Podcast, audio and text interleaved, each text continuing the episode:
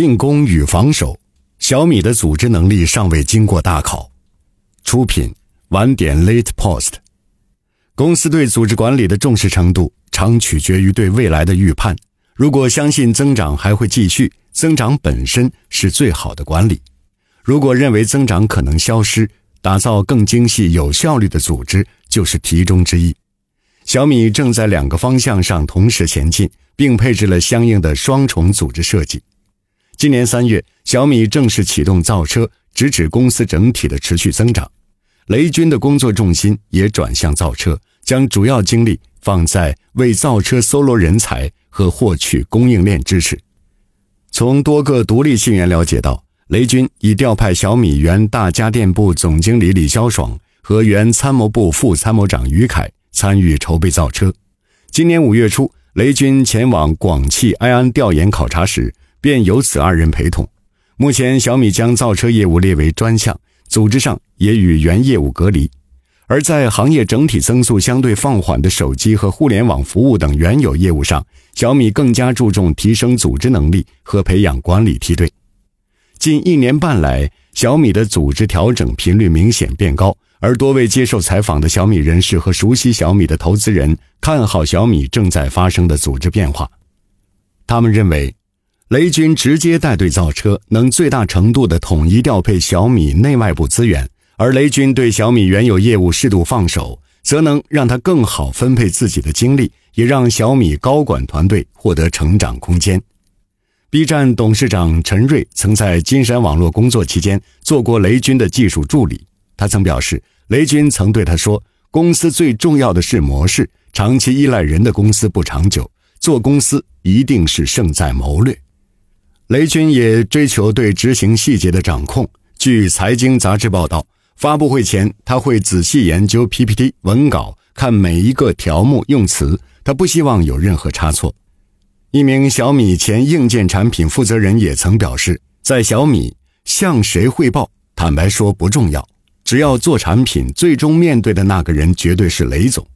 产品开发过程中，雷军会直接向负责人提出不少要求。不论对方是否直接向他汇报，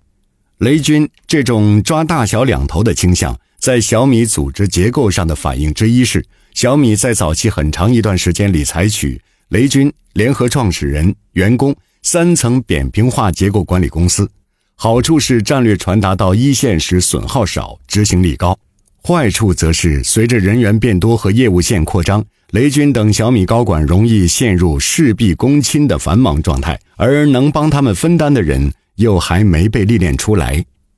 一位小米的投资人曾评价，雷军作为管理者，缺点是太勤奋了，这挤压了雷军本人做战略思考的时间和下面管理团队的成长空间。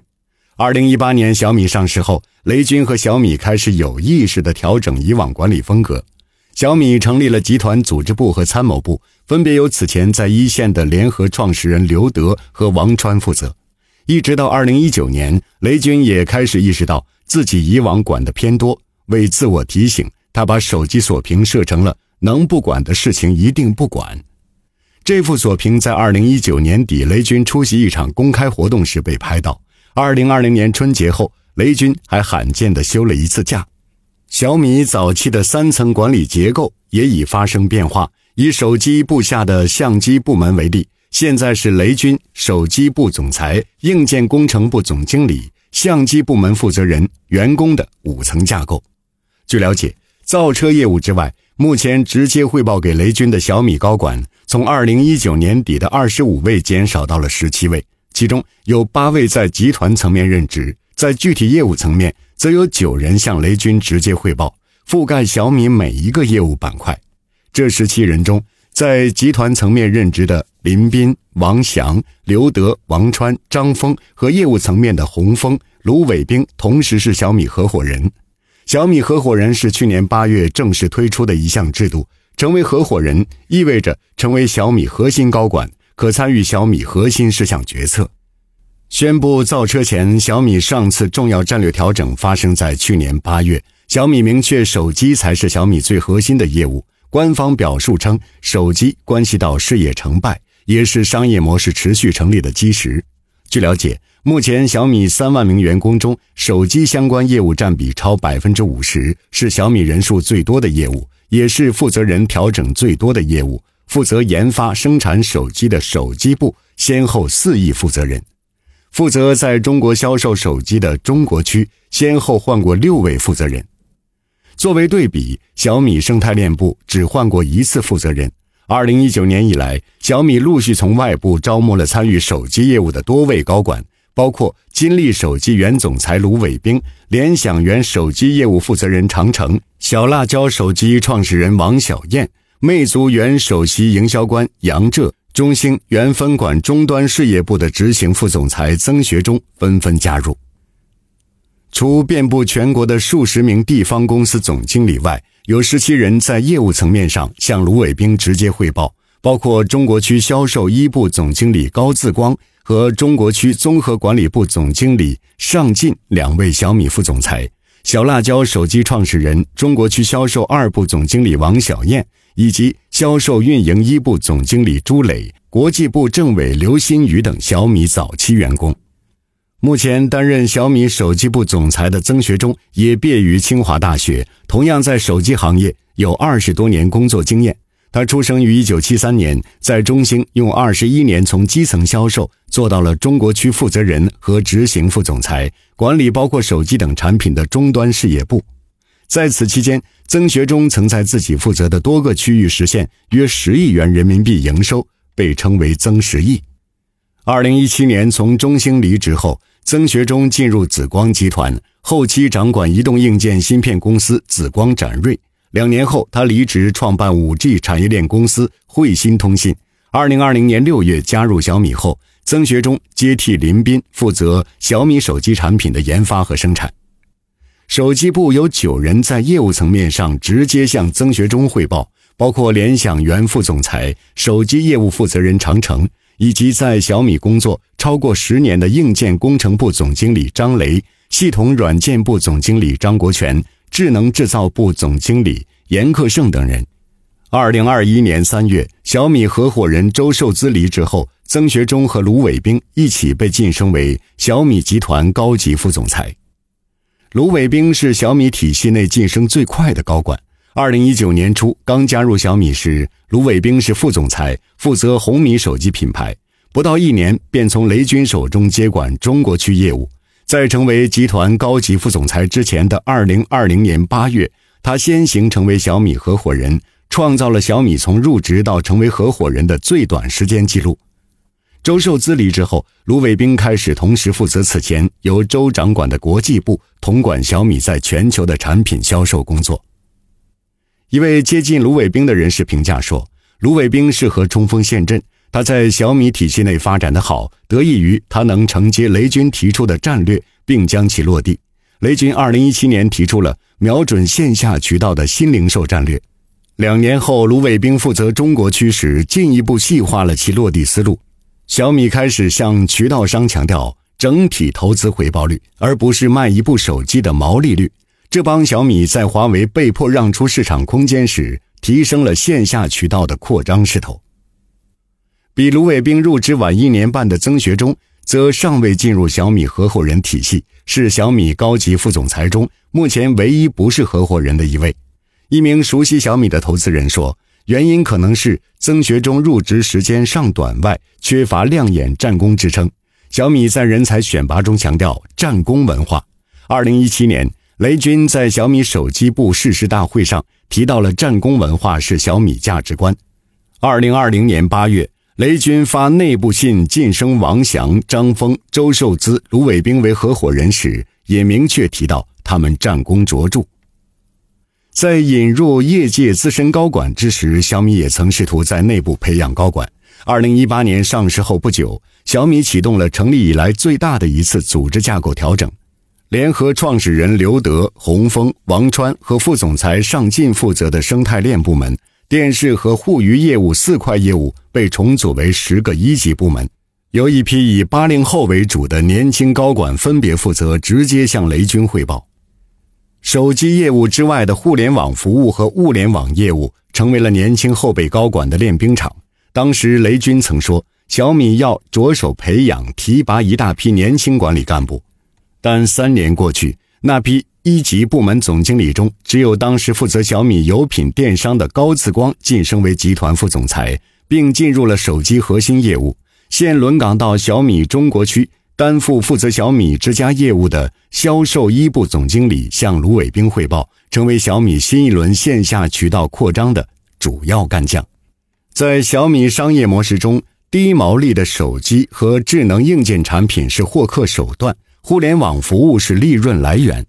根据小米财报，互联网服务收入在小米整体营收中占比仅百分之十，但曾贡献超过公司一半的毛利润。不过，从互联网部门重新合并前的二零二零年三季度，由于金融和游戏业务受到监管影响，小米互联网板块的同比增速从此前的百分之三十放缓到约百分之十。三驾马车中的物联网业务则在重新整合后分为两大部分：一是现在统一由小米合伙人张峰管理的大家电部、笔记本电脑部和电视部。截至今年四月。这三个原本由年轻高管负责、直接向雷军汇报的硬件研发一级部门，已悉数归至张峰手下。二是今年六月形成的新生态链部，它由此前的三个部门——生态链部、智能硬件部和物联网平台部合并而成，统一由原生态部总经理曲恒负责。在物联网领域，小米有先发优势。二零一六年，小米大范围投资了一批生产智能硬件的公司。将他们的产品放到小米销售体系中，以米家品牌出售，统称为小米生态链。加上小米自研的电视、笔记本、空调、冰箱、洗衣机等产品，组成了小米物联网业务板块。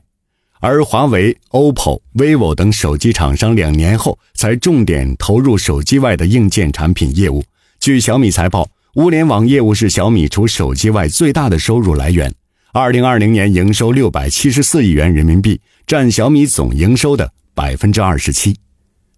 上一轮对内部青年高管的提拔培养未见分晓，小米现在又将新一轮激励计划提上日程，且涉及范围更广，涵盖高管、中层和基层。雷军希望小米上下能一起重新创业。面向高管的新激励是去年八月正式推出的小米合伙人制度，他将后来加入小米的部分高管。二零一五年加入的王翔、周受资，二零一六年加入的张峰，二零一九年加入的卢伟冰，提到了和联合创始人相同的位置，并给予大量激励。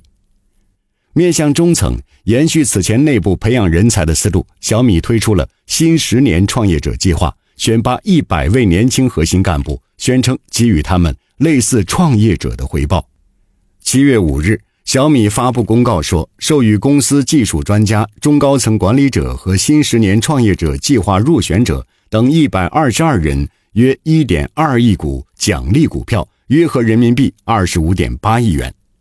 在补充基层人才上，小米今年首次大规模招聘了五千名应届毕业生，直接推动员工数量从今年三月底的两万三千人增至目前的约三万人。而雷军此前一直谨慎对待公司扩张，上一次增长七千人，小米用了三十九个月。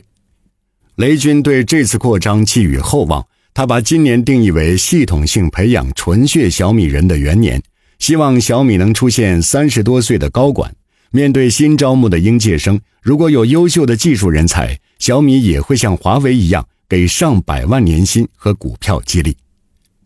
与之前相比。小米对员工的激励明显变多了，但横向与其他公司比较，小米技术专家、中高层管理者和新十年创业者计划入选者想要最终拿全新发放的股票并不容易。这些股票要再过九年才能全部归属完毕，而且还有业绩考核等要求。大多数互联网或科技公司的股票激励完全归属期限是五年，相对较长的拼多多则是七年。雷军在小米公告中说：“此举旨在激励团队以创业者的心态和投入度为公司创造业绩。”小米也引入了外部成熟的管理工具，比如使用华为采取的集成产品开发模式，从制度上优化公司产品技术开发流程，以及今年三月在公司大范围推广季度 OKR，以更好协调员工精力。制定和完成更明确的业务目标。雷军曾有名言：“在风口上，猪都能飞起来。”而随着小米原有主业手机业增长整体见顶，小米到了要回答“没有风口怎么办”的阶段。小米的应对之法包括从造车上找新增长和提升原有业务的组织管理水平。